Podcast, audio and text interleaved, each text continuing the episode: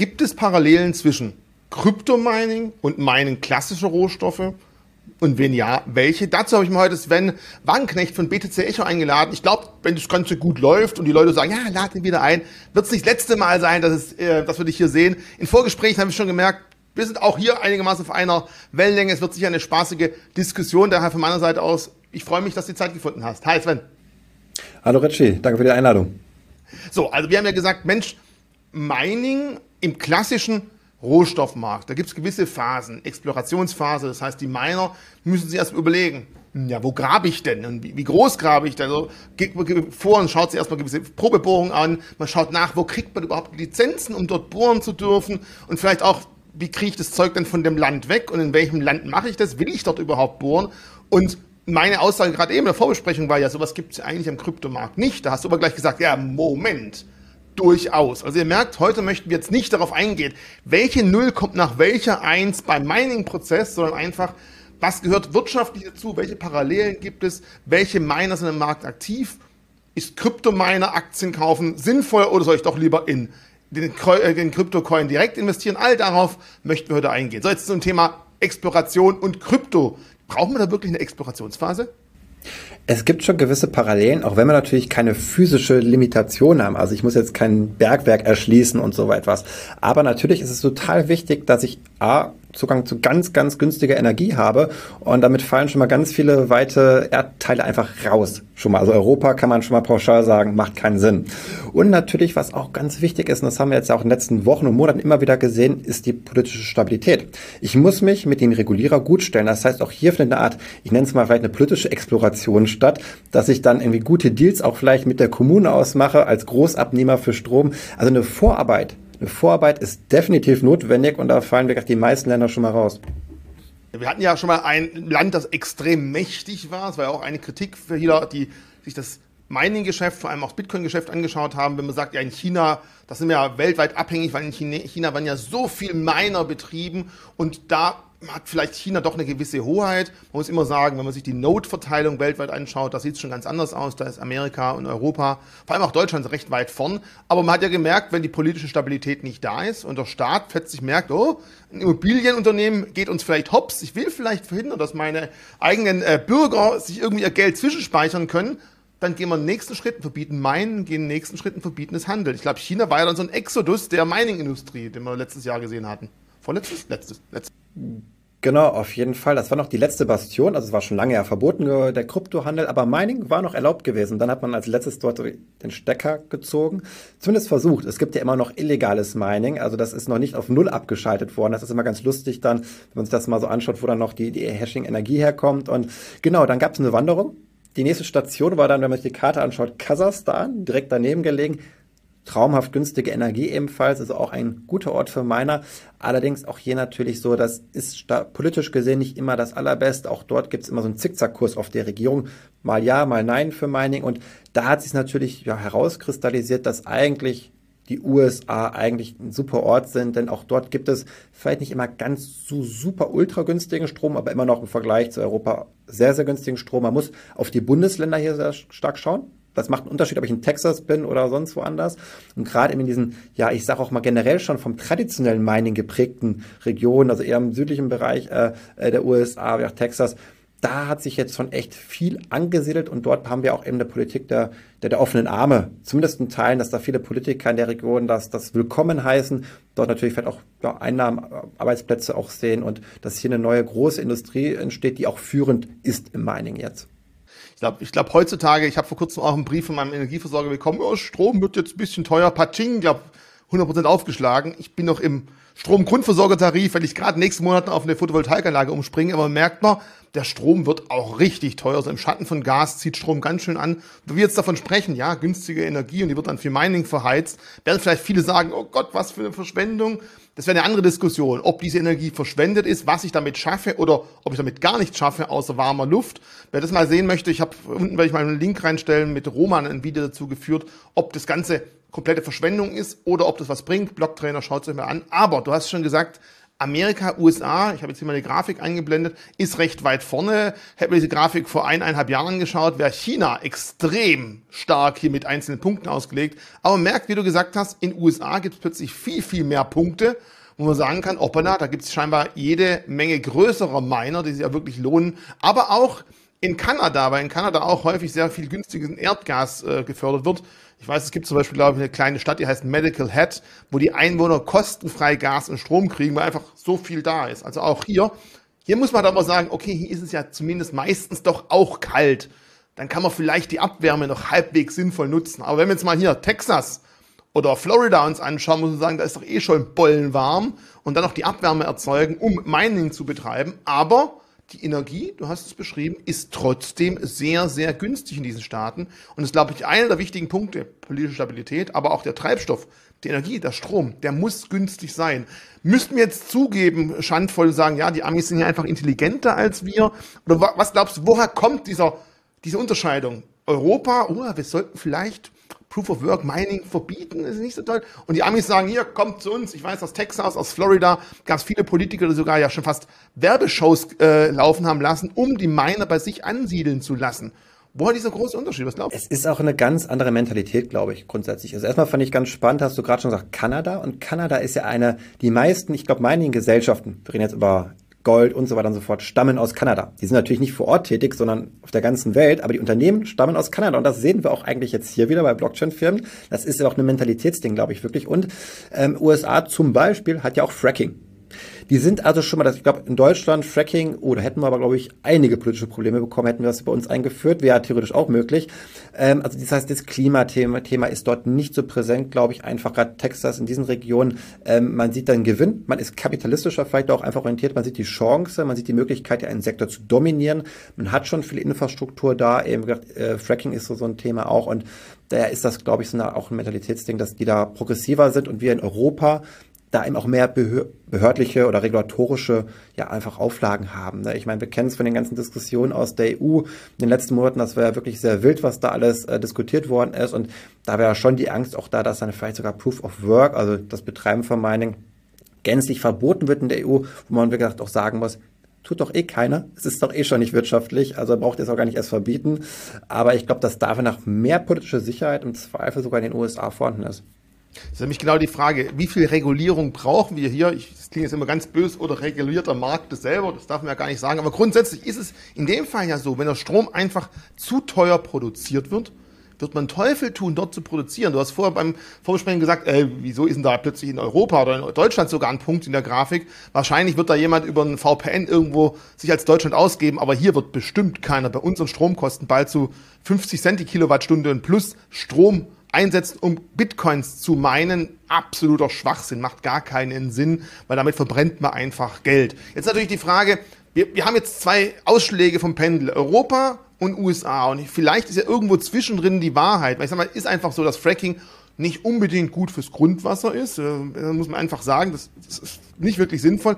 Und auch bei Fracking muss man sagen, wenn der Ölpreis zum Beispiel jetzt runtergeht, man muss die Fracking Förderstellen trotzdem betreiben oder man muss sie zukippen mit Beton und kommt nachher nie wieder rein. Also man kann bei Fracking nicht so einfach sagen, lohnt sich, lohnt sich nicht. Und je höher die Energiepreise, die Ölpreise sind, dann lohnt sich Fracking. Wenn man aber mal wieder am Preis runtergehen im Öl, dann muss man sagen, macht man mit dem Fracking sogar Geld kaputt. Das gleiche ist auch bei der Goldförderung.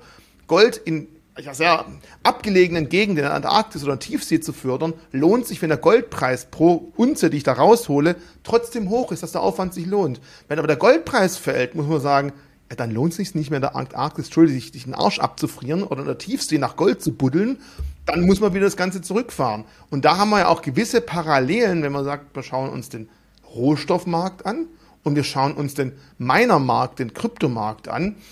Und da ähm, haben wir jetzt mal einfach ein paar Aktien rausgelassen, erstmal auf 12-Monats-Basis. Wir hätten jetzt hier mal zum Beispiel die äh, Riot Blockchain, wo man ganz klar sagen kann, äh, Bitcoin läuft leicht nach unten und komischerweise der Kurs der Aktie schlägt stärker nach unten aus. Ich gehe jetzt einfach mal die, kurz die einzelnen Aktien durch und dann quatschen wir mal drüber. Das zweite wäre die Hive Blockchain. Ich weiß nicht, was hier war, da war wahrscheinlich ein Datenfehler, aber trotzdem, grundsätzlich sieht man, die Bitcoin-Preise laufen besser als die Aktienpreise der Miner.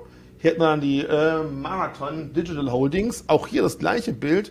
Und zum letzten haben wir hier ein Hard Eight Mining, auch hier das gleiche Bild. Das heißt, fallende, leicht zeitliche Bitcoin-Preise, auch schlechtere Preise der Aktien. Jetzt bin ich mal also frei und zoome mal raus. Und wir merken, wenn der Markt steigt, laufen die Aktien in dem Fall wesentlich besser. Ich glaube, von dir habe ich meine Aussage gehört, dass quasi solche Aktien schon fast Hebelprodukte auf Kryptowährungen sind. Äh, warum ist das so? Und warum ist das, Gleiche, wo wir auch im Rohstoffmarkt sehen? Aber woher kommt das? Genau, das ist gerade schon gesagt. Bei Gold ist es nichts anderes. Ich kann einen Goldbarren kaufen, habe ich partizipiere ich am Preis oder eine Goldminengesellschaft, die wird im Zweifel, wenn es so richtig steigt mit dem Goldpreis, einfach hohe Gewinne machen, weil ihre Produktionskosten, um das Gold rauszuholen, ja, die bleiben dann relativ konstant, aber eben der Preis, den sie im Markt erzielen, der steigt natürlich enorm und das haben wir bei den Kryptominern genauso auch gesehen, gerade im Hype letzten Jahres dann, wo die Allzeithochs erreicht worden sind, da haben die sich dumm und dämlich verdient, kann man eigentlich nur sagen. Und das geht halt in beide Richtungen. Und wenn natürlich jetzt auf einmal der Preis für einen Bitcoin jetzt bei 21.000 US-Dollar nicht mehr wirtschaftlich ist, das heißt, ich habe höhere Kosten, einen Bitcoin zu meinen, als ich bekomme am Markt dafür, dann habe ich ein echtes Problem. Dann mache ich richtig, richtig Minus. Ich habe aber noch Kosten sozusagen. Das heißt, dann ist natürlich das Direktinvestment, der Basiswert Bitcoin deutlich attraktiver als die Firma, die Unternehmung, die Kosten hat und dann natürlich richtig nach unten rauschen kann. Das haben wir jetzt ganz stark gesehen vom Allzeithoch letzten Jahres ungefähr, je nachdem welches Unternehmen man sich anschaut, 80 bis 90 Prozent Minus vom Allzeithoch. Also es ist richtig, würde man sagen, günstig geworden. Das ist ja schon so eine Bewertung von mir an der Stelle. Das möchte ich vielleicht noch nicht gerade machen, aber da sieht man auf jeden Fall, äh, wie weh es denen tut. Und ähm, die haben erstmal, ich sag mal, gehoddelt das heißt, die haben noch große Bitcoin-Bestände gehabt, erstmal in der Hoffnung, das wird ja bestimmt nochmal steigen. Ist jetzt nicht ganz eingetreten der Fall. Und was wir jetzt sehen konnten in den letzten Wochen und Monaten, da haben diese genannten Unternehmen ja, auf den Markt werfen müssen, diese Bitcoin, damit sie ihre ja, Kosten finanzieren können, ihre Produktionskosten. Die haben auch Kredite ja zum Teil. Das heißt, das Ganze wurde ja auch nochmal teuer finanziert, beziehungsweise letztes Jahr vielleicht noch gar nicht so teuer. Die steigen jetzt die Finanzierungskosten sehr stark. Also auch ein ziemliches unangenehmes Umfeld dann für die, für die Gesellschaften, wenn das Geld teurer wird auf einmal. Und ja, deswegen haben wir da echt schmerzhafte Einschnitte sehen können. Aber, und das fand ich ganz schön, wenn wir das mal ganz auf die letzten Wochen nur gucken. Wir hatten eine kleine Erholung gesehen beim Bitcoin jetzt, die letzten Wochen. Und dann hat man sich mal der Marathon Digital zum Beispiel angeschaut oder Riot oder Aid Mining. Die sind in diesen drei, vier Wochen nochmal richtig nach oben geschossen von ihrem Tiefspunkt. Also, äh, wo der Bitcoin-Kurs wirklich ja nur, ich weiß nicht, 15 Prozent gemacht hat oder maximal 20 Prozent. Chart, Bitcoin Anfang der Chartperiode bei 28.000 Dollar, jetzt bei 21.000 und die Aktie war also auf kleinen Position gestartet und man sieht ganz klar, die Aktie ging erst stark runter, aber die leichte Erholung hat die, die Kurse der Aktie viel stärker nach oben getrieben. Als hier der Bitcoin-Preis gemerkt hat, er geht nicht weiter oder runter, ist auch die Aktie viel stärker mit unten gegangen. Also genau das, wo du beschrieben hast, die müssen halt gucken, habe ich noch genug Kapital, um meinen Betrieb aufrechtzuerhalten? Und solange sie noch genug Cash haben, müssen sie nicht zu billigen Preisen ihre Bitcoins auf den Markt speisen. Aber irgendwann müssen sie die geförderten Rohstoffe, Bitcoin, eben verkaufen, um am Schluss irgendwo ihre Rechnungen zu bezahlen, auch wenn sie, hast vorher gesagt, langfristige Stromtarife ausgehandelt haben, die müssen die halt trotzdem irgendwann bezahlen. Und jetzt zoome ich mal raus, weil du hast genau das angesprochen, fand ich ziemlich interessant. Wenn ich mal wirklich hoch im Bitcoin ansehe, hier irgendwo bei 60.000 Dollar, da stand die Aktie halt mal locker flockig bei irgendwo 260 Dollar, im Hoch sogar bei über 300 Dollar. Und wenn wir jetzt mal sehen, momentan notiert sie irgendwo bei, wenn nicht so, ja, so 32 Dollar. Also das sind natürlich diese 80 Prozent, von denen du angesprochen hast. Und der Bitcoin-Preis hat natürlich auch geblutet, aber wesentlich weniger. Und deswegen, wenn sich halt jemand mit Bitcoin und Bitcoin-Aktien oder Kryptominer-Aktien beschäftigt, ist natürlich immer die Frage, in welcher Phase. Und man braucht natürlich auch ganz klar eine Marktmeinung. Man kann nicht sagen, ja, die stellen halt immer Bitcoin her und das braucht man halt schon irgendwie immer, sondern wie du es beschrieben hast. Ich glaube, entscheidend zu sehen, wie ist meine Einschätzung der Zukunft, die brauchen wir am Markt eh immer. Und hier muss man halt bewusst sein, meine Einschätzung kann ja richtig Geld bringen oder richtig Geld kosten. Genau, ich meine, Bitcoin kann nicht pleite gehen, sozusagen ein Unternehmen kann natürlich pleite gehen. Und da ist dieser Trading-Aspekt auch wichtig. Ne? Wir haben diese Komponente gerade darüber gesprochen, okay, niedrige Energiekosten, dass ich vielleicht auch günstig an Hardware rankomme, okay, aber Energie ist das Wichtigste. Aber eben auch, was mache ich mit meinem Bitcoin? Verkaufe ich die direkt, wenn ich sie geschürft habe, oder verwahre ich die und habe eine Handelsstrategie? Ja, die wollen ja noch mehr rauskriegen, viele meiner, und spekulieren zusätzlich nochmal erhöhen, damit das Risiko geht in beide Richtungen, kann gut gehen, kann schief gehen. Es ist schief gegangen, kann man eigentlich sagen, mit den allermeisten, meiner Meinung nach, was man da sieht. Und ähm, das ist halt, ja, es ist ein krasser Hebel. Und man darf nicht vergessen, ja, Sie haben ja keine Preissetzungsmacht, also ein Nahrungsmittelhersteller. Hohe Energiekosten, Inflation, ja, der macht jetzt die Dose Ravioli halt 10% teuer oder die Zahnpasta. Als wenn ich Bitcoin herstelle, kann ich den Bitcoin nicht teurer machen. Ich bin von den Marktpreisen abhängig. Das heißt, die trifft es gerade natürlich echt, echt hart. Nahrungsmittelhersteller und Zahnpasta. Ich will nicht wissen, wie dein Frühstücksmenü aussieht. Aber anderes Ravioli, Ravioli hatte ich anfangs gesagt. Ja, ist gut.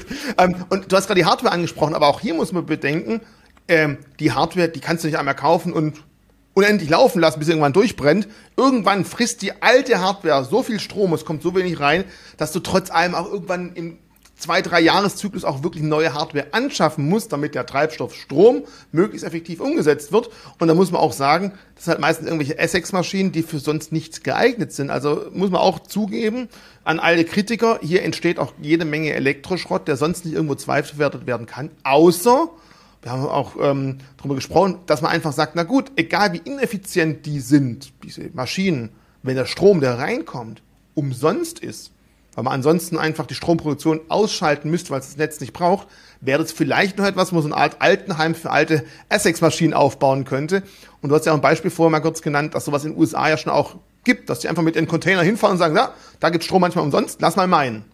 Genau, es ist vielleicht auch ein spannendes Steuerungsinstrument für die Netzwerkspannung. Also in den USA gab es Projekte, ähm, wo man in den Fracking-Anlagen dann auch das abschüssige Gas sozusagen, was man nicht verwerten konnte, dann dort eingespeist hat und man konnte es halt nutzen und damit die Profitabilität der eben ja traditionellen Energieindustrie praktisch erhöhen. Und dann könnte man sogar argumentieren, selbst im Fall von Deutschland, wir wollen ja total regenerativ werden mit äh, Wind und Solar, das kann ich nicht immer so gut steuern wann der Wind weht und die Sonne scheint. Und vielleicht kann selbst dort es interessant sein, dass ich eben, um das Netzwerk ja besser steuern zu können, diese Anlagen mache, weil die kann ich an- und ausdrücken, mal eben in Sekundenschnelle hochfahren, habe damit ein spannendes, ja, äh, regulatives Instrument.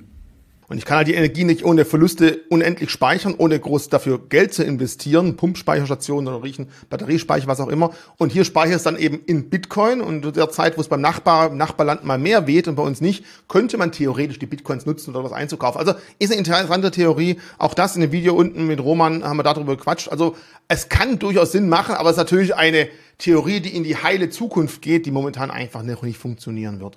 Wenn ich jetzt also das Video bisher angeschaut hätte als Zuschauer und sage, okay, na gut, äh, Miner sind schon mal ganz schön heikel, aber ich sehe, es gibt ja immerhin Krypto-ETFs. Dann gehe ich doch ein bisschen weiter. Also ETFs, die sich mit starken Unternehmen beschäftigen, die da in dieser Branche unterwegs sind. Wäre das, also auch da keine Beratung, keine Empfehlung, aber ist das vielleicht für manche eine Alternative, dieses Risiko auszuschalten, deiner Meinung nach?